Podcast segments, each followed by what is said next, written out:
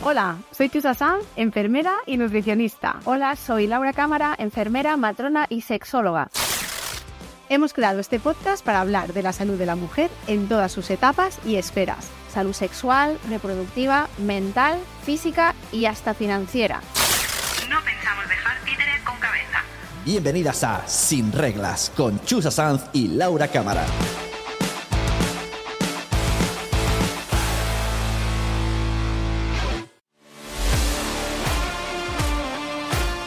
Bienvenidas a un nuevo episodio de este, nuestro espacio sin reglas. Y es que el programa de hoy va a ser un pelín diferente porque no vamos a estar solas, Laura y yo, como de costumbre, sino que traemos a una invitada muy, muy, muy especial y muy querida por nosotras. Efectivamente, pero antes de desvelarte su identidad, os contamos que hoy vamos a estar hablando de emprendimiento, de las primeras influencers en salud y de esas enfermeras que revolucionaron los cuidados con su talento y su ingenio.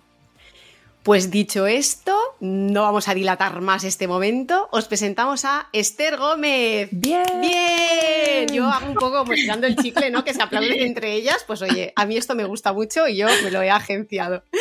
Bueno, Esther ¿Qué Gómez. tal, chicas? ¿Cómo estás? Bienvenida, Esther Gómez es conocida también como mi enfermera favorita y seguro que la conocéis. Ella es enfermera dermoestética, docente, acaba de además escribir un libro que está nuevo, recién salido del horno, ¿verdad, Esther? Sí, bueno, muchísimas gracias porque yo os admiro profundamente a las dos. Eh, aprendo cada día con vosotras y yo siempre lo digo, vosotras educáis y entretenéis. Entonces me encanta porque es el, el, el pack completo. Y, y bueno, es un súper placer estar aquí hoy con vosotras. Pues este el placer es nuestro, porque además es que, bueno, ha empezado Laura con la presentación, pero todavía no hemos acabado. Has eh, escrito este libro, ¿no? De la cabeza a los pies, Sí. que os recomendamos desde aquí, por supuesto. Pero además eres emprendedora, fundadora de Sanitalent, de esa agencia de talentos maravillosa, porque además Laura y yo estamos ahí, obviamente, porque mm, tenemos ese nivel. Así que gracias. Hombre, a ver, Porque nos me lo tengo quiere, que- nos quiere, Esther nos Hombre, nos quiere. quiere Esto es, y- hay que decirlo. Bueno, no solo os quiero, sino que, que os admiro y, y Sanitalent no es otra cosa que un proyecto en el que profesionalizar esto que, que hacemos, ¿no? Es verdad que a mí la palabra influencer, sabéis que no me encanta, eh, pero porque el- el- el- la palabra que tenemos en castellano me gusta más, que es persona influyente, eh, porque sí que creo que de verdad influimos en la salud de las personas. Y yo creo que, bueno, que ha habido, ahora ya estamos en un muy buen lugar. Yo cuando empecé el perfil era anónimo porque me daba mucho miedo eh, la crítica fácil muchas veces de, de otros compañeros, ¿no? De pues, que está haciendo esta en redes. Eh, pero sí que yo creo que ya estamos en un punto un poquito más privilegiado y que, y que ya pues eh, es que al final realmente han reconocido lo que ya hacíamos y, y, bueno, lo digo yo, pero creo que hay otros que lo hacen evidentemente 100 veces mejor que yo, que es la educación para la salud desde las redes. Eh, sabemos siempre que tenemos estas cuatro ramas en la, en la enfermería, de la docencia, la asistencia, la investigación y la gerencia. Y yo creo que una más, espero que se reconozca pronto, es la divulgación, porque llegamos a donde no llega nadie y, y sobre todo eh, a un, con una fuerza y con una potencia que, que, se puede igualar a medios de comunicación en muchos casos. Entonces yo creo que por lo menos hay que tenernos un poquito más en cuenta. Realmente esta divulgación forma parte de esta promoción de la salud, ¿no? Es decir, que hacemos extensible a lo mejor a través de este método, de esta forma, ¿no? Eh, a través de las redes sociales y de la divulgación, esta promoción de la salud. Y yo creo que la enfermería está siendo muy potente en este, en este campo, ¿no? No solo en dar visibilidad a la enfermería desde la asistencial, ya sea en hospital o en atención primaria, sino más allá, ¿no? Como este, en este rol de, eh, como tú dices, ¿no? Me ha gustado mucho lo de influyente en salud, ¿no? Me encanta. Es que es, es, es absolutamente así, o sea, realmente eh, es que lo, vemos. Yo, ponía siempre el mismo ejemplo, ¿no? Y yo creo que vosotras a nivel de cuando habláis de todo el tema de sexología y también toda la parte de salud de la mujer, eh, ya no digo referentes eh, como personas, sino que yo sí que creo que siempre ha habido esa falta. Eh, bueno, pues por vergüenza o, o por no ser conscientes de, de, lo que hay, de, los, de la cartera de servicios que hay en el sistema, pues eh, ha habido ahí una, una, gran laguna o un gran vacío que creo que vosotras, por ejemplo, en este caso, estáis llenando. Y es un hecho, ¿no? O sea, la gente, Laura, yo lo veo cuando tú haces tus cajitas de, lunes sabrosones. Sabrosones. sabrosones, pero ves que la gente comparte cosas contigo que tal vez no compartiría en una consulta porque le da vergüenza, aunque estéis solas. Y ya no solo eso, pues que yo hay cosas que leo en tu perfil que digo, uy, y que yo a lo mejor eh, me puedo sentir identificada, pero me da mucha vergüenza reconocerlo o no, o no me apetece. Entonces, por eso, por un lado, creo que es que llenáis un hueco absolutamente, primero, necesario y segundo, eh, que realmente tiene un impacto en, en las personas. Y por otro lado, algo tan maravilloso como creo que estamos haciendo las tres compañeras que estamos hoy aquí, que es visibilizar la profesión de la enfermería. O sea, hay gente a día de hoy que todavía no sabe que esto es una carrera universitaria, no sabe que nos podemos doctorar, no sabe que podemos emprender, que podemos crear empresas, que podemos crear proyectos, que podemos tener nuestra propia consulta. Entonces, yo además, me conocéis personalmente, sabéis que soy una persona muy crítica, pero también constructiva. Es decir, yo no soy de destruir todo el rato de, madre mía, qué mal, eh, madre mía, qué, qué, sueldos tenemos, madre mía, qué condiciones, que es cierto, pero es, oye, tenemos todo esto negativo, vamos a eh, dar esa parte de, construcción y sobre todo porque además yo no sé si vosotras pensáis lo mismo, pero también yo tengo la sensación desde la pandemia de que, ok, nos identificamos, nos reivindicamos, nos visibilizamos, pero también la, la, sociedad está ya como un poco cansada, en plan de, ay, qué pesadas estas todo el día quejándose, ¿no? De, de la enfermería. Entonces, es la sensación que yo tengo de la población, ¿eh? no que yo lo piense. Entonces sí que hay veces que digo, ok, ya, ya vamos ahora un poco a, empezar a construir. A lo positivo, ¿no? Sí. Es que el imaginario colectivo es súper importante que, trabajemos en ello y es que has dicho cosas que, que, es que son así. O sea, no sé si os pasa también, pero la gente cuando tú le dices que eres autónoma y que eres enfermera, se sorprende porque dice, pero, pero, pero entonces, ¿qué es lo que haces? ¿No? Es como si no estás eh, en un hospital o no estás en un ambulatorio o no estás en un geriátrico o no estás en algún sitio haciendo asistencial propiamente dicho, es como, pero entonces, ¿qué hacéis vosotras? Y como tú has dicho perfectamente, ¿no? Pues mira, puedo divulgar, puedo pasar consulta, puedo hacer incluso divulgación y que se me pague por ello, ¿no? Que esto es otra cosa que, que bueno, vosotras sabéis también, ¿no? Que es como, ah, no, como estás divulgando, esto no se paga. Digo, a ver, perdona, a mí a veces me han contactado empresas de, hola, ¿puedes venir gratis a hacer una charla? Pues hombre, es que hacer una charla requiere conocimiento y requiere tiempo. Pues claro que no, voy a ir gratis.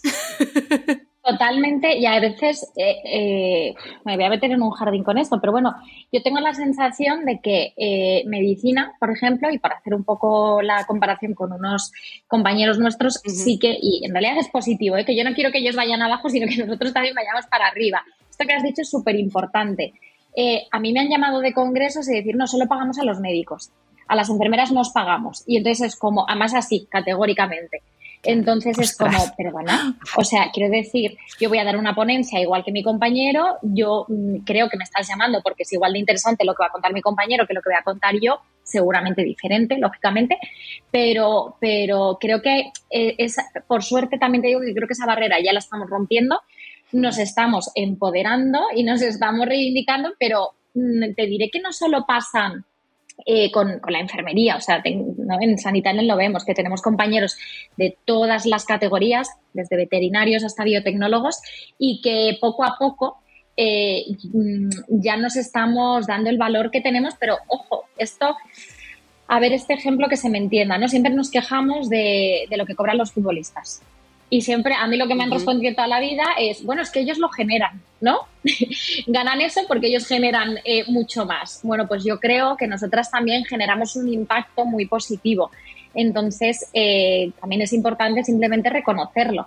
Y, ellos lo saben. Si te están contratando es porque saben que, lo haces bien y saben que, tienes un impacto. Entonces, yo creo que simplemente es de una forma, eh, bueno, pues correcta, pero reivindicar nuestro, nuestro lugar.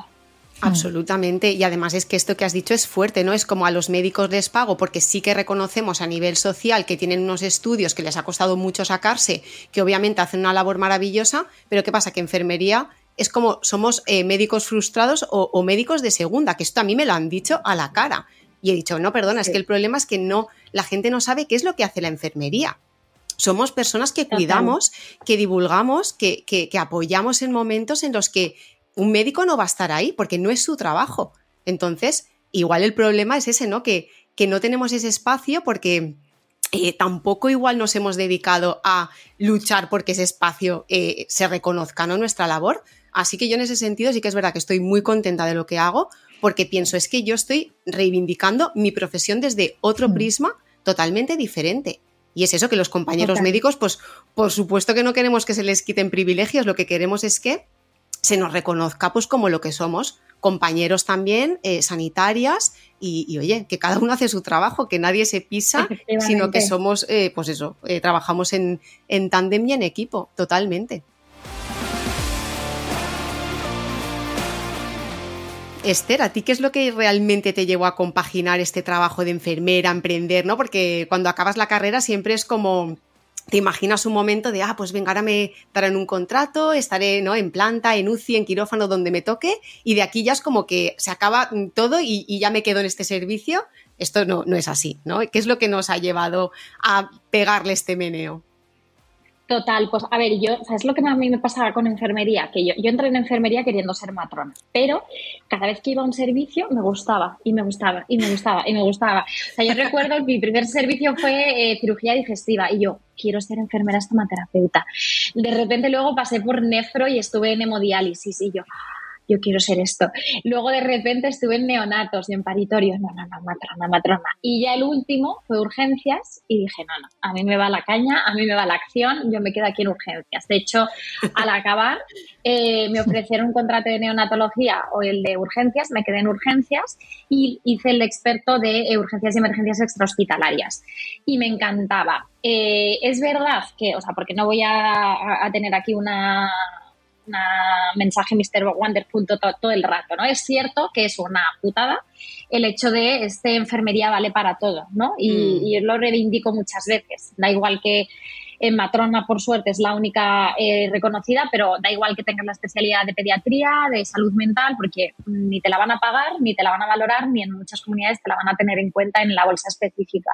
Entonces, em, eh, eso es verdad que es una realidad y es una faena, pero creo que también tenemos por otro lado el, oye, ostras, yo he hecho mogollón de másters, he hecho mogollón de cursos de expertos universitarios y todos me han aportado. Y luego, por ejemplo, hoy en día que me dedico a la divulgación, pues obviamente tengo que estudiar mil veces y tengo que gestionar mil veces cosas antes de publicarlas, pero me ha ayudado el haber picoteado, como yo digo, de un montón de servicios porque, eh, bueno, pues me, da también otras facilidades. Y para mí, que hoy en día no estoy en la asistencial, eh, excepto pasando consulta de dermoestética, eh, pero me ha, llegado, pues yo por ejemplo ahora que soy profesora asociada en la Universidad Autónoma de Madrid, imparto la asignatura de adulto y, me, veo con las herramientas de poder desarrollar esa asignatura, pues porque lo he ido, lo he ido haciendo, ¿no? Y lo he ido, y lo he ido practicando o por lo menos trabajando o teniendo contacto con, todo ello. Yo si soy sincera, eh, al poco de trabajar yo dije, yo sé que no voy a estar en el hospital toda mi vida.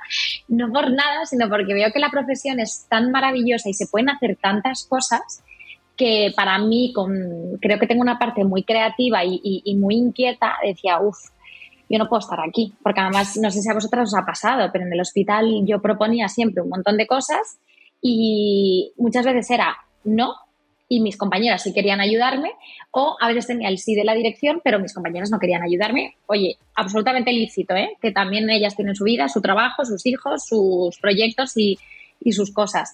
Entonces sí que yo ahí me sentía muy limitada y ahí fue cuando dije, oye, me voy a montar yo mi propio proyecto, que fue el de mi enfermera favorita, y dije, pues si yo aquí el día de mañana esto, esto despega, eh, es increíble. Y, sí que es cierto que yo, esta frase me la enseñó Rocío, que también es matrona, eh, que está en Sanitarium, que me ella decía siempre, la suerte te pilla trabajando. Yo no sé si vosotras tenéis ese sentimiento que la gente os dice cuando os pasa algo bueno, ojo, qué suerte has tenido. A ver, eh, la suerte te pilla trabajando.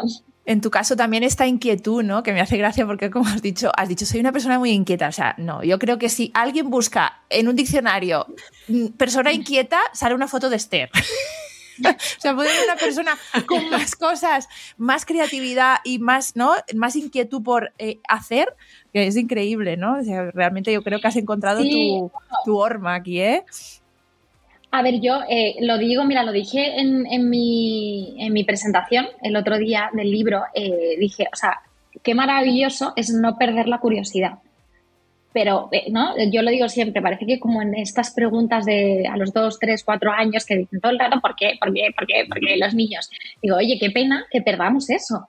Porque, eh, ostras, a mí, a mí me pasa, fijaos mucho con, con mi chico, o bueno, con, con, sobre todo con él, y, pero que es, lo pregunta todo. Y al principio decía, oye, qué pesado, pero es que ahora digo, ostras, o sea, es que él solo tiene ganas de aprender, de saber más. Eh, él se dedica a una cosa, pues quiere saber de a, qué se dedican los demás, por qué se hacen las cosas. Me acuerdo que conocimos a Rocío, bueno, yo ya la conocía, le, cuando conocí a Rocío y Rocío tiene diabetes, eh, le preguntaba todo, todo, todo, todo, ¿no? Y digo, qué, qué maravilloso es no perder la curiosidad, porque yo además a mí me pasa, ¿no? De que yo publico algo y hay una persona, pues yo que sé, que tú has publicado un post sobre la esclerosis múltiple y te escribe alguien y dice, oye, ¿por qué no publicas sobre la fibromialgia algo? Y digo, ostras, pues es verdad, ¿por qué no? Y entonces ya es el, buscar, el querer y el querer emprender. Eh, yo, siguiendo además el hilo esto que decíamos de, que la suerte te pilla trabajando, em, yo cuando vino la pandemia, que siempre lo digo, que no quiero que se me malinterprete, pero lógicamente yo cuando llegó la pandemia yo tenía 50.000 seguidores, llevaba un año y pico haciendo redes. De repente, en dos meses, yo pasé a 100.000 seguidores en dos meses. O sea, me dupliqué, es una barbaridad. Mm. Entonces, em, es cierto que la pandemia fue un punto en el que la gente recurría eh, para información o, para, yo qué sé, pues porque la gente estaría más aburrida en casa y veía más el móvil. Pero claro, yo tenía que haber estado ahí. Si yo no hubiera tenido ese perfil, yo no hubiera dado ese petardazo tampoco. Entonces, eh, a eso iba de que no, no, o sea, yo tuve un golpe de suerte, pero porque estaba trabajando. Si yo hubiera estado en mi casa eh, viendo Netflix, mm, pues no me hubiera pasado esto probablemente.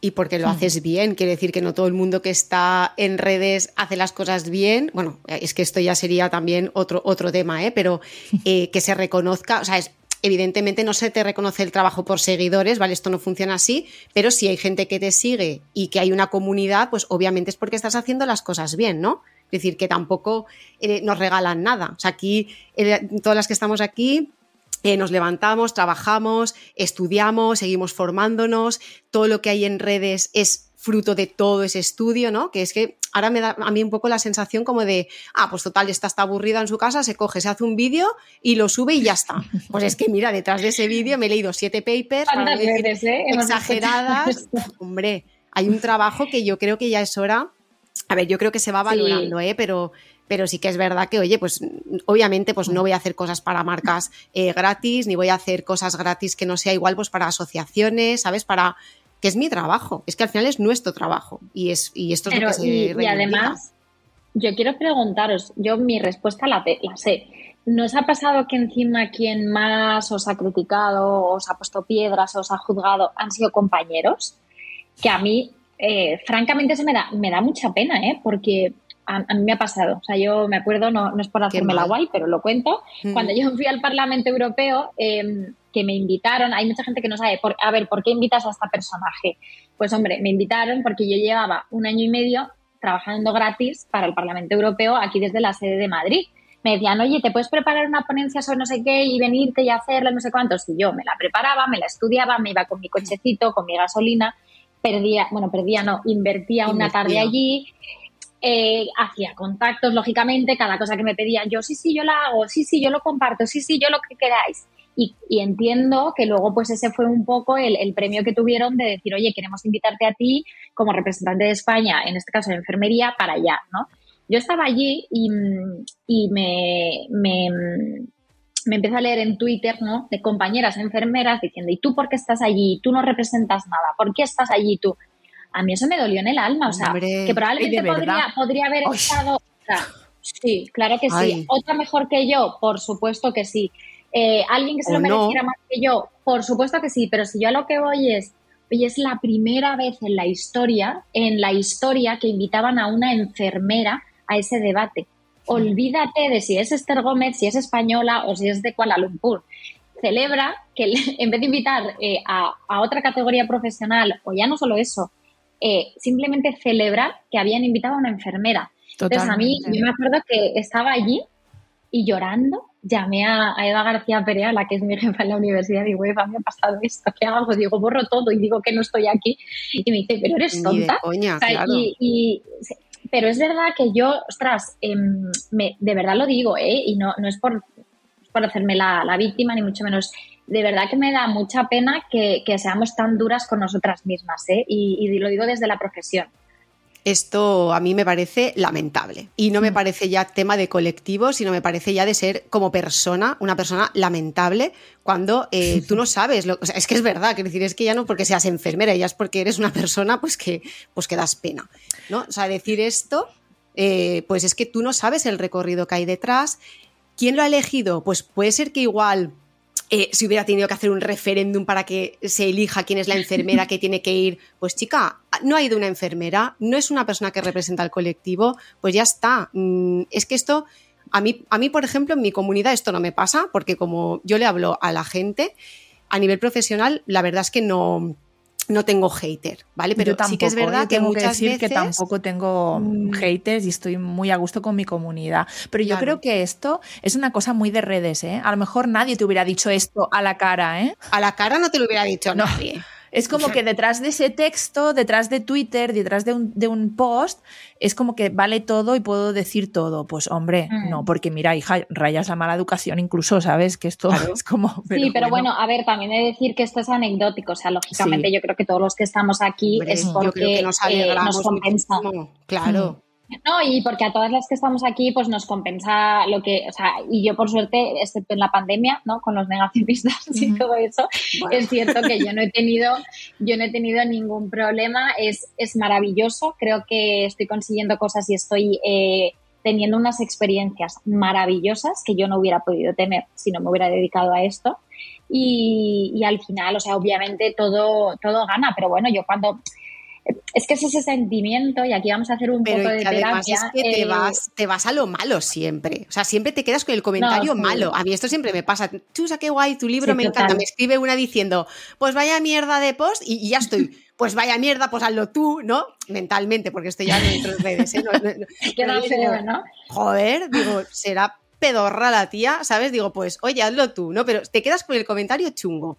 Esto es un. Sí, esto es eso, o sea, eso pasa. Esto no es lo que Esto representa, Tiene un claro. nombre, no me acuerdo ahora mismo, que era algo, no sé qué, selectivo, o sea, de que no, Pues crítica sí. selectiva, creo que era algo así, Sí, sí, eh, que pensamos solo en, en- Nos en quedamos lo malo, con ¿no? lo malo, ¿no? claro. Sí, porque Sí, como lo es bueno ahí que, está, bueno. mm, dices, bueno. Bueno, chicas, ¿os parece que Sí. avancemos un poco? Mira, Esther, te contamos que hemos... Oye, yo estaba muy a gusto. no- Sí, pero tenemos esto. que evolucionar, como todo en la vida. Eh, mira, nos hemos eh, guiado en un libro maravilloso que encontramos que se llama Enfermeras Invisibles. Es un libro que escribieron eh, dos enfermeras, Olga Navarro y Vanessa Ibáñez, si alguna nos está escuchando. Chicas, muchas gracias. En las que se visibilizan algunas enfermeras en el que han, que han hecho algo mm, curioso, importante o que merece la pena contar. Eh, y que bueno, que igual no se conocen mucho, ¿no? Entonces vamos a hablar, si quieres, de algunas de ellas, te las explicamos, te las comentamos y tú seguro que nos puedes aportar eh, alguna cosa eh, sobre cada una de ellas. Perfecto. Eh, pues mira, si queréis empiezo, aunque mm, voy a empezar, pero no sé por qué, porque no sé decir el nombre de esta mujer. Mm, Es que que, es fue una matrona, ¿eh? Angelique Marguerite Le Boursier du Courday. La Así ahí lo dejo. La No me sale bien, ya lo sé. Fue una matrona de principios del siglo XVIII. Eh, y bueno, en esta época es verdad que los partos se atendían por parteras, pero que ya estaba, eh, la tendencia iba a convertir esto a, bueno, a una atención más médica y obviamente si era médica era por hombres, ¿no? Eh, entonces ella era un poco reivindicativa y se quejaba un poco de esta invasión de qué pasa aquí ahora, que no podemos nosotras atender los partos como, como hasta ahora. Y tanto te- se quejó, sería un poco como Esther. Que de, repente dijo, ¿qué pasa aquí, no? Eh, tanto tanto um, era, era una mujer pues así como muy, muy inquieta que le invitaron a dar clases y en sus clases ponía hincapié en, pues bueno, en la higiene, que por aquella entonces era pues alguna cosa como muy anecdótica, ¿no? Para prevenir la mortalidad en los partos. Y lo curioso es que inventó un maniquí que replicaba una pelvis a tamaño real y que reproducía pues, los ligamentos, la vagina, el útero y también un bebé con un cordón umbilical para poder enseñar cómo atender los partos, ¿no? Así que se le considera la precursora de la simulación clínica. que sería como el, uso de la representación artificial para conseguir un aprendizaje simulando un escenario clínico, ¿no? Una herramienta pues muy útil en ciencias de la salud. Entonces, pues bueno, podemos comentar un poco, porque igual la gente no sabe que la simulación es una herramienta maravillosa para aprender ¿no? en ciencias de la salud. ¿Tú tienes experiencia en, el uso de simulación? Sí, sí. Eh, bueno, y quería decir algo porque yo esta en concreto, me acuerdo que la conocí porque un día yo publiqué algo de una ilustración y tú me, me escribiste, me hablaste de ella y por curiosidad yo lo miré, ella se graduó en 1739 y a mí, fíjate, me llama muchísimo la atención. Eh, claro, o sea, ahora a nosotros nos parece lo más normal del mundo, ¿no? Ver dibujos de penes, de vaginas y de todo, pero antes esto era tremendamente tabú. Entonces, eh, no, no, voy a darme las de erudita de la época porque no tengo ni idea de cómo estaba la situación en Francia en el año 1739, pero sí que es cierto que a mí me ha llamado la atención que, fuese una mujer y que además se atreviera ¿no? a, toda esta parte de, querer eh, emprender y querer eh, visibilizar esto, que al final no era otra cosa que otra forma de cuidar a las, a las mujeres. En cuanto a la simulación, mira, creo que estamos en una situación maravillosa. Yo el otro día eh, en la Universidad Autónoma de Madrid, la verdad es que mm, espero que no me maten mis jefas, pero es verdad que no tenemos mucho material y muchas eh, cosas de las que sé que hay hoy en día y hay en, otras eh, universidades, pero es, una pasada. Yo el otro día eh, fui a la Universidad de Barcelona porque allí nosotros estamos por convenio haciendo un máster de, de enfermo crítico que tenemos sede tanto en Barcelona como en Madrid y fui a conocer las instalaciones de allí. Bueno, chicas, era impresionante, o sea, desde inteligencia artificial, realidad virtual, eh, bueno, o sea, eh, había una de ellas que era eh, para canalizar una vía intravenosa a nivel de, pues más estaba pensado para el tema sobre todo de gasometrías y bueno, para también bloqueos a nivel nervioso para hacer anestesias de cirugías locales Fijaos, eh, ¿lo habéis visto alguna vez este dispositivo que lo que hace es una aguja que cuando tú vas pinchando se va retrayendo la aguja y te simula como si tú estuvieras pinchando al paciente? Lógicamente lo que hace es como que, yo me acuerdo de estos trucos de magia que nos hacían eh, cuando éramos pequeñas que te pensabas que desaparecía y lo que mm. pasaba es que se retraía, como un portaminas. Pues aquí lo que hacían era que incluso se conseguía hacer realidad virtual, o sea, perdón, inteligencia artificial que la máquina, eh, junto a un ecógrafo, era capaz de dibujar en las arterias y en, la imagen de la ecografía real de un organismo, eh, era capaz de reconstruir una imagen donde sí que te decía, o sea, de hecho voy a publicar un vídeo esta semana sobre ello, que os invito a verlo, donde te dejaba ver dónde tú hipotéticamente, si ibas con esa angulación y a esa profundidad, llegabas a la arteria o no. Ese es uno de los ejemplos que a mí me dejó fascinada, pero luego también teníamos eh, realidad virtual em, para el montaje de una máquina de eh, hemodiálisis. Y era de, bueno, primero, además están haciendo estudios ahora muy chulos de cómo impacta la realidad virtual eh, o este tipo de técnicas en general en el aprendizaje de los alumnos y para ver qué impacto tienen o no hacerla y no hacerla sea, yo, solo lo veo y digo que esto es una maravilla, y, qué oportunidades tiene. Qué oportunidades. Eh, que, hay, veces también os diré, yo que estoy un poco ahí con mis alumnos que les tengo que meter caña porque les veo un poco a ver cómo lo digo esto elegantemente porque no me despidan, pero les veo muy desanimados, eh, con desmotivados.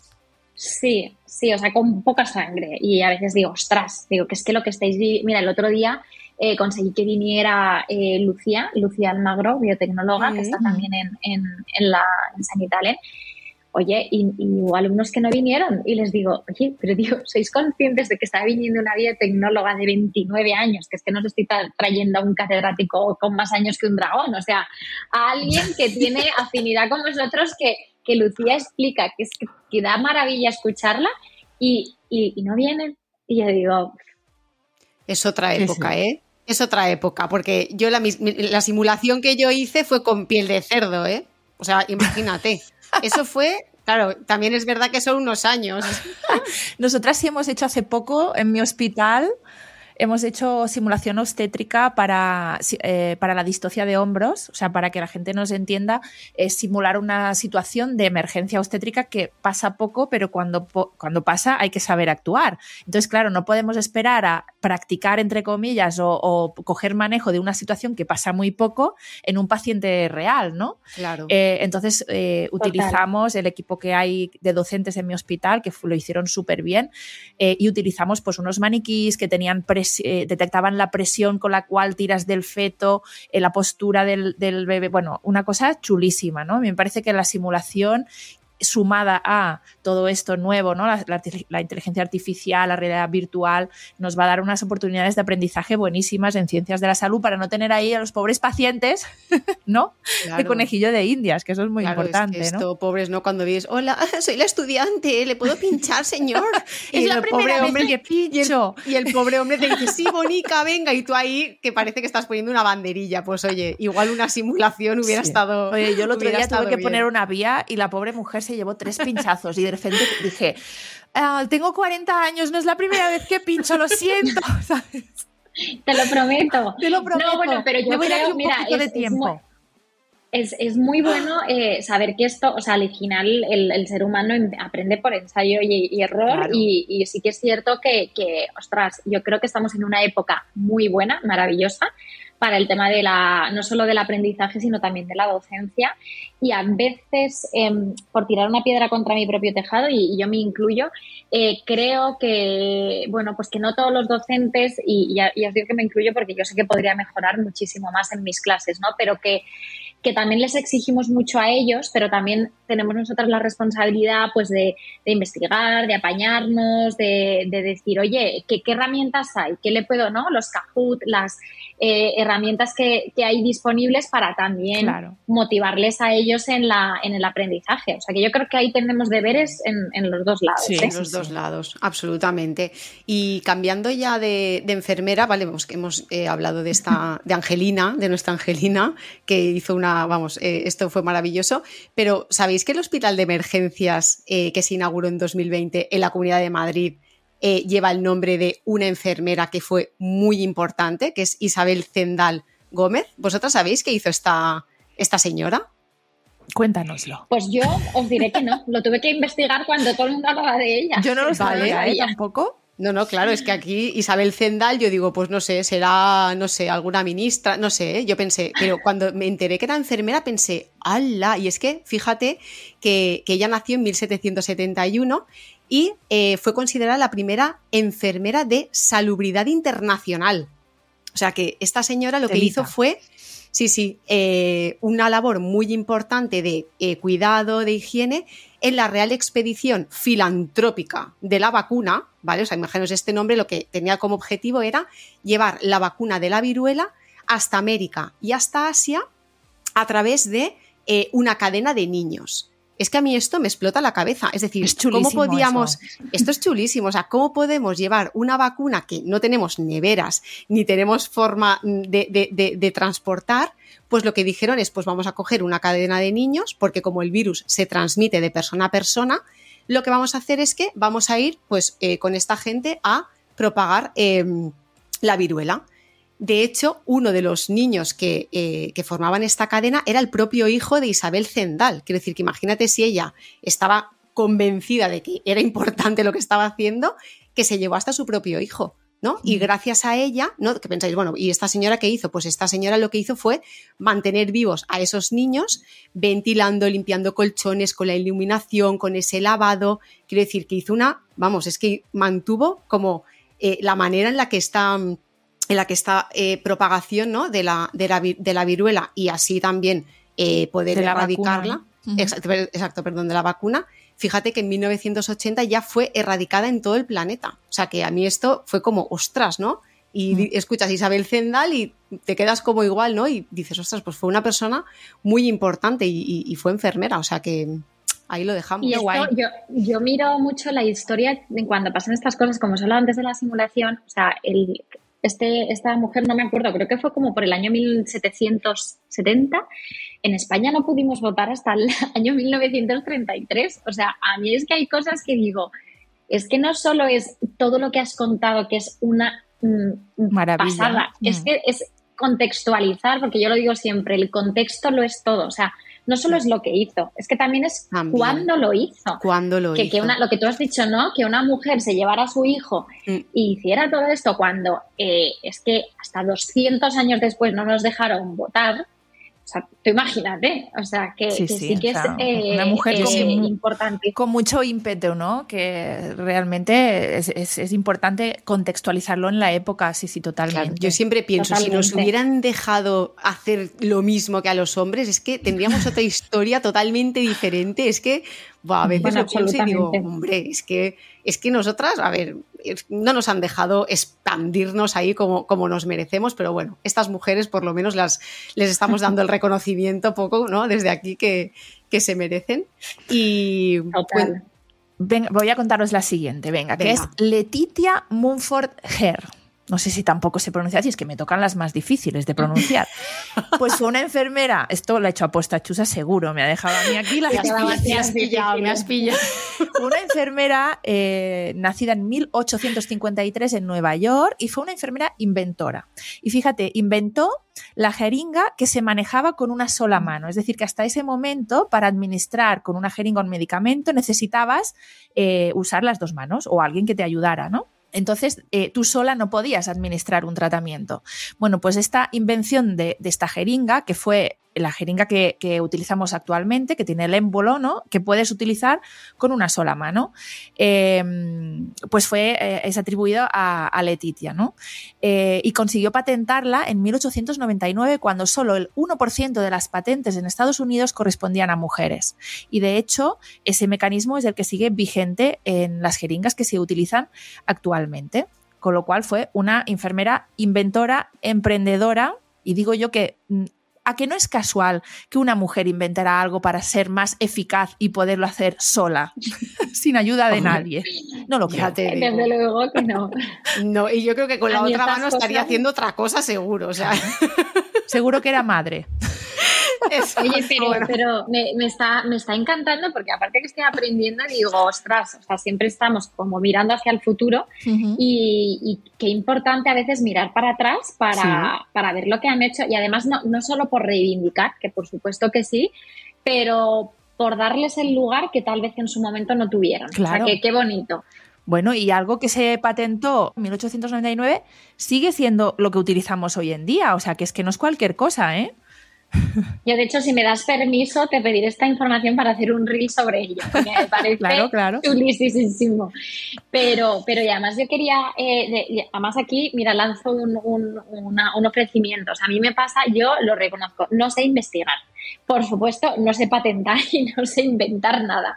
Pero eh, a, mí, a mí lo que, lo que de, de vez en cuando, cuando descubro algo, ¿no? De, eh, un, de hecho, ahora he leído que un enfermero en Cádiz ha patentado el primer protocolo eh, de actuación ante un arma blanca, eh, ante un accidente de una herida de arma blanca. Y yo de vez en cuando busco en internet, ¿no? Eh, patentes hechas por enfermeras. Y, lo hago para dar visibilidad a cosas que, porque yo tengo el altavoz, aunque no tenga el coco que tienen ellas, y, sí por, por decir, oye, y además es un- un alegato a todo el mundo, o sea, no tiene que dársenos todo bien.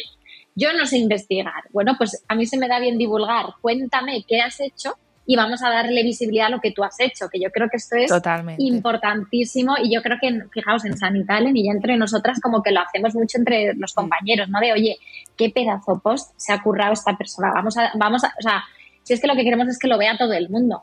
Eh, eh, porque al final eh, todos, yo sé que, bueno, luego lógicamente no, no estamos aquí por solo amor al arte, que también, pero que estamos también para para nosotros tener nuestras, nuestras, eh, nuestro reconocimiento, pero oye, que es- estamos aquí para ayudar a las personas y ayudar en la salud. Entonces yo creo que, que esto tiene que hacerse. Mi alegato que me he enrollado es que si alguien Nada. quiere que yo enseñe algo, de hecho yo ayudo mucho a compartir estudios de investigación Mm. donde buscan muestra. Porque me decían, oye, Claro. Esther, es que he estado seis meses y he conseguido 50 mujeres, Mm. lo has compartido y en 24 horas he conseguido 600.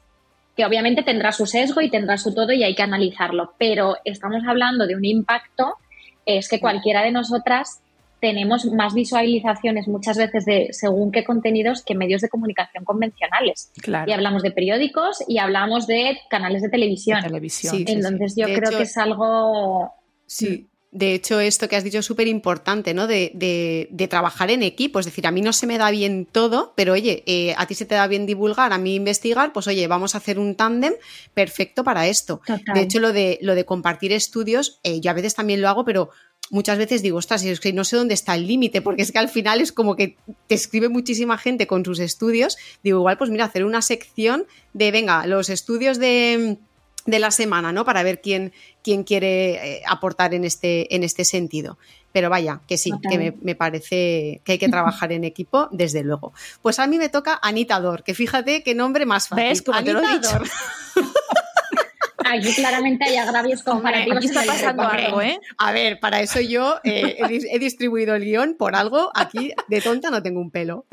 Anita Dor, inventora del carro de paradas medicalizado. O sea, esto eh, es una cosa tan simple como maravillosa. Es decir, Anita lo que dijo es, vamos a ver, tenemos a un paciente que entra en parada cardiorrespiratoria, hay que trasladarlo a una sala específica de reanimación, ¿vale? Donde obviamente ahí estaba el material, la medicación y todo, pero claro, tengo que trasladar al paciente. En ese rato que lo estoy trasladando, se me están perdiendo unos minutos maravillosos en los que es que igual por el camino ya no tengo nada que hacer. ¿Qué voy a hacer? Pues voy a inventar un carrito, ¿vale? Que es que este lo conocemos todo el mundo, que es el carro de paradas. Claro, pero la gente que no es sanitaria igual no lo conoce, que hay, existe en todas las plantas y unidades hay un carro de paradas, que se, que se llama carro de paradas, vamos. Cuenta, cuenta. Exacto. Susa. Bueno, el, car- el carro de paradas es eso, es un carro donde está todo lo necesario, ¿no? La medicación, el material, los fármacos que además estaban cuidadosamente colocados, ¿no? En función de la frecuencia en la que se usan. Entonces, Anita, la verdad es que lo que hizo fue eh, aumentar el tiempo en el, en- de reacción, ¿no? En el, en el momento de, de- una emergencia vital. Es decir, un carro de paradas es. Bueno, ahora de hecho vemos también eh, reanima- eh, esto, ¿cómo se llaman? Eh, cacharros de estos de reanimar. Desfibriladores. De- Los desfibriladores, exacto. Fíjate ya si estoy desentrenada de, de- planta ¿eh? y, de, y de- y de UCI. Eh, ¿Qué estaba diciendo? Que los, que Eso. los tenemos en- a veces en la calle, en sitios públicos, ¿no? Eh, Para poder llegar rápido Sí. a, a utilizarlos, sí, sí. Que ahora es como que algo no es tan raro, ¿no? O incluso los kits de, de emergencia, ¿no? Que coges y pum, directamente tú te mueves. Claro, pues esta señora, fíjate, pensó, en vez de trasladar al paciente, pues voy a traer yo los materiales. Es que esto es lo que decía, tan simple como brillante. sí. Es que vamos. Y además ella intentó patentarlo y por lo que se ve estuvo mal asesorada, le dijeron que eso no Mm. era patentable eh, y bueno, el abogado que la asesoró se equivocaba, que evidentemente sí se- era patentable. Yo es que además hay cosas que no, no sé si a vosotras os pasa, que hasta que no las inventa alguien dices, pero ¿cómo no se le había ocurrido Claro, claro, ¿Cómo Claro, eso me pasa siempre. Digo, pero ¿cómo no se me ha ocurrido esto? Pues porque Hombre, con el carro de paradas, yo cuando lo leí digo, claro, o sea, ¿cómo es posible que nadie se le ocurriera que en vez de, ¿no? Que Mahoma vaya la, o sea, que, la, la montaña vaya a Mahoma, ¿no? ¿Cómo es? Pues, Exacto. eh, pues todo organizadito en un carro. Pues claro, pues mira, Total, se lo y además no sé si a vosotras os pasa em, que eh, a, a mí me parece, de hecho yo es que he estado en contacto más porque he conocido un, un MBA de, de liderazgo en industria tecnológica, o sea, eh, yo doy una clase allí y los alumnos son enfermeros e ingenieros.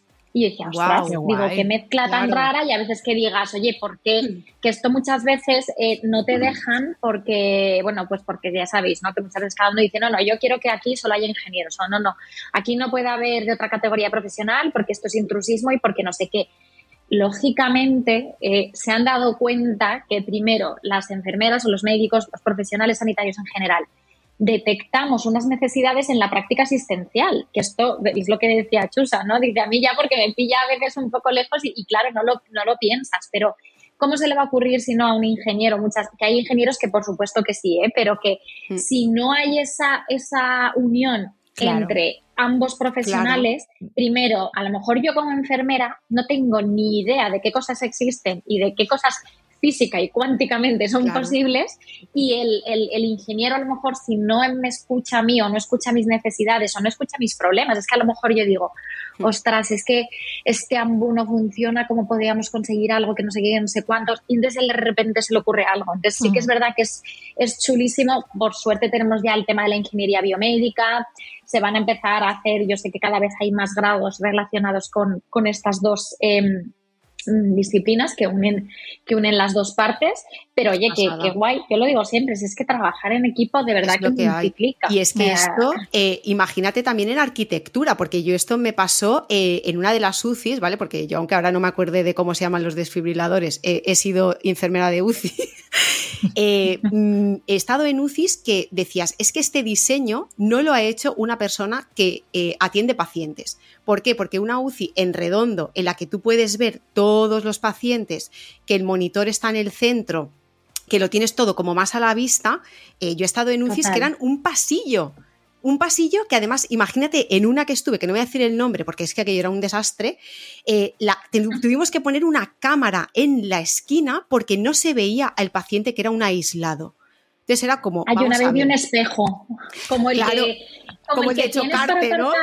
Sí, el de, el de para que una intersección puedas ver. Eso, claro, y digo, A es que aquí no ha ha habido pasado- nadie que ha preguntado a enfermería, oye, ¿esto cómo lo diseñamos para que se trabaje de manera, ¿no? Pues es Claro. que esto es súper importante. Y, y también de forma positiva, ¿no os ha pasado que vais a unidades a tal y veis, bueno, lo que yo digo, ¿no? apaños de la tía Paquita, pero que funciona Sí. y que son impresionantes? O sea, yo he visto cosas que han hecho juntando una gasa, un guante, un guedel un Un poquito de espadadrapo. Exacto. eso siempre. Y dices, siempre. ostras, o sea, que es verdad que, jo, que, que es, es, es una pasada. Nos las Qué hemos bien. tenido que ingeniar muchísimo y, y la verdad es que, ostras, ahora que lo, que lo comentamos así entre compañeras, dices, es que, buah, la de veces que habrás hecho, pues entre ir con una gasa de estas de crepé, de, que, de estas que se pegan, le pongo aquí una cinta Total. y luego le pongo un... Buah, y hacíamos ahí unas obras que digo, es que claro, si aquí hay un ingeniero diría, pues esto, con estos tres materiales ya te he montado yo aquí el, el invento. En fin. ¿Qué me Bueno, vamos a por la última, ¿no?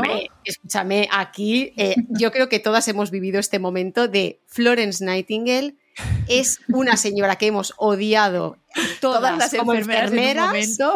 en un momento de la vida, pero luego nos hemos dado cuenta de lo impresionante y de importante que ha sido esta, eh, esta señora. ¿eh? Sí, yo siempre le digo a la gente eh, joven que estudia enfermería, digo, mm, llegará un momento en el que apreciarás a Florence Nightingale y esto es porque habrás madurado, tendrás ya una cierta edad y dirás, ahora, Ahí ahora está. veo la importancia de esta mujer, ¿no? Es la parte mala que ¿eh? de Esther, además, cuenta. sí, yo sé que Esther además la conoce bien porque es como que también la ha estudiado mucho, ¿no?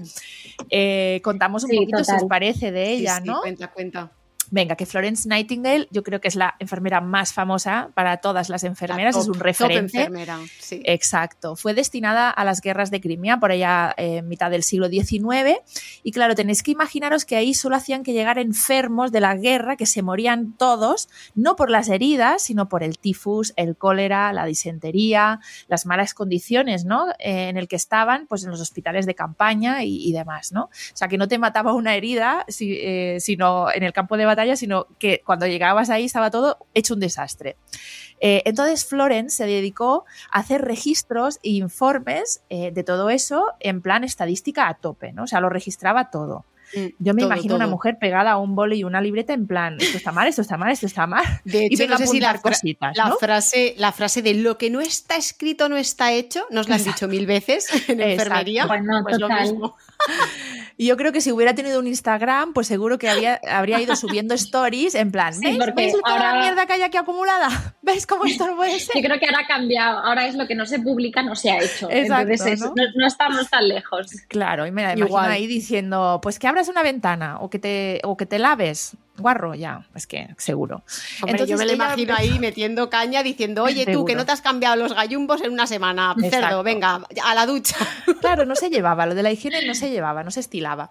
Entonces ella empezó a ordenar la limpieza de los vertederos, eh, mejoró la, la ventilación, o sea, abrir las ventanas, fíjate qué cosas, ¿no? Mm. Y a partir de ahí, de todas esas eh, medidas, eh, pues el índice de mortalidad bajó rápidamente. Claro, eso llegó al gobierno, ¿no? Dijo, ostras, aquí están, aquí están mejorando muchas las cosas y además de ella que lo apuntaba todo, pues nada, incluso ya finalizada la guerra, le encargaron informes de cómo estaban los hospitales, también los hospitales de campaña, y esto impulsó reformas muy importantes en los centros sanitarios. O sea, Florence era una diva. Era, ¿O no? era la Pero, Una aquí- influencer en toda no, regla. aquí- Exacto, y vámonos otra vez, porque a mí me apasiona esta mujer, he leído muchísimo de ella, eh, ojalá le hicieran una serie de Netflix a esta mujer. Eh, vuelvo al contexto, estábamos en 1840 y ella además tenía eh, un, o sea, ella tenía una situación socioeconómica muy potente, o sea que ella cuando de repente le dice a su madre, quiero estudiar matemáticas, su madre le dice, a ver niña, tú date quietecita que te vas a casar con un hombre bien avenido y aquí se acabó la historia. Bueno, ella le rogó a su madre eh, que estudiara matemáticas, empezó por ahí porque además su madre no quería, o sea, imaginaos que estudiase enfermería, que eso Mm. para ellos en ese momento era como una- un trabajo, Una bajeza. eh, pues exacto, Sí. entonces no, no, no, no, entonces consiguió, su madre se negaba, pero consiguió estudiar, no estudió matemáticas, es que estudió aritmética, geometría, álgebra, o sea, ella realmente era, era una máquina, o sea, Mm. era una absoluta máquina que luego aplicó toda la ciencia matemática a la salud. Al Pero es que algo tan obvio, mira, yo, yo te escuchaba a. Laura que decías, eh, mm, ventilar las habitaciones, es que eh, parece obvio, ¿no? Pero nos lo han tenido que enseñar ahora con el COVID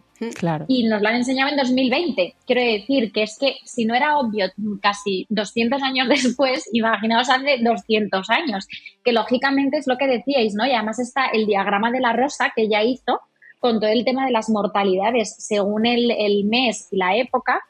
Eh, si nos estáis escuchando, buscar en Google el diagrama de la rosa porque literalmente le dio la vuelta porque consiguió que se sabía ¿no? que en determinados meses, pues por todos los virus, eh, las infecciones y demás, eh, morían más por según qué causas en, en- estos meses más fríos, pero luego lo que habéis dicho, se instauró la higiene de manos, instauró la ventilación, instauró, y ojo, la higiene de manos del profesional y también la higiene del paciente, que se le llamaba, que me parece tremendamente precioso y romántico, la dama de la lámpara, porque Mm. cuando ya todos estaban descansando, ella iba con su lamparita mirando y viendo y valorando y, como habéis dicho, apuntando todo para eh, poder mejorar y para, y para poder eh, eh, al final hacer estadística y cambiarlo. Y es que la, la le- como os decía, le dio la vuelta, eh, tendría que buscar el dato porque ahora mismo no me acuerdo, pero los porcentajes de mortalidad Mm. Cayeron brutal. en picado. Sí, sí, Y de sí. hecho se estima que probablemente eh, ella misma, ella como ser humano individual, tuvo un impacto directo en la guerra. Mm. Porque Qué hizo fuerte, ¿eh? que eh, además se sabe eh, que los pacientes no morían, a ver, las heridas de guerra de antes, imaginaos, o sea, Claro, no te mataban no de tenían las repente. armas que teníamos ahora. Te o sea, dejaban eran ahí en una cama eh, un tiempo y, y a ver qué pasaba. Pero claro, si en este tiempo te viene un tifus o viene el cólera, pues Exacto. mm, claro. se dieron cuenta que morían por las infecciones que contraían en el hospital. Mm. Fijaos, lo que ahora llamamos esas infecciones nosocomiales no eran las que eh, estaban, eh, o sea, no, no morían por una herida de guerra. Muy fuerte. muy está mi fuerte. historia. Es muy fuerte, ¿no? Y Se además, nota que me emociona. ¿Cómo nos gusta Bueno, Florence nos gusta, ahora? Nos, nos encanta A mí me Florence, gusta además, por, por la edad. Yo ya tengo una edad, digo, esta mujer fue maravillosa porque lo aprecio, a que sí. Exacto. A mí me pasa igual. Y de hecho, mira, yo una cosa que comparto con ella es el tema de la estadística. Eh, a mí la estadística me ha librado de un ataque de ansiedad. ¿Cómo te quedas? ¿Qué dices? Porque, A A ver, nadie eh, le gusta la estadística. explica tu Chusa. respuesta. Explícanos pues esto. sí, pues te lo voy a contar. Pues mira, resulta que yo cuando me fui a poner la vacuna del COVID soy de esas personas an- con ansiedad que, que- que ya el simple, mm, o sea, simplemente de pensar que iban a pinchar, yo ya tenía un ataque. Pues ¿qué pasó? Que un amigo mío tuvo una pericarditis post vacuna y vive en mi Sí. pueblo. Entonces yo pensé, vale, ya está. Por estadística a mí ya no me toca. Porque a mi persona hipocondríaca me ha ido a llegar este dato. Exacto. ¿En qué momento? Oye, Pues oye, gracias a la estadística dije, vale, pues como ya le ha pasado a mi amigo, a mí ya no me va a pasar. y me pinché y no me pasó nada. Dije, mira, perfecto, Ale, ya está, me puedo ir a la cama. bueno, es que ya queda claro que la estadística salva vidas. Es importante. Nos lo confirmó Exacto. Florence Nightingale en 1800 y Chusa Sanz en 2023.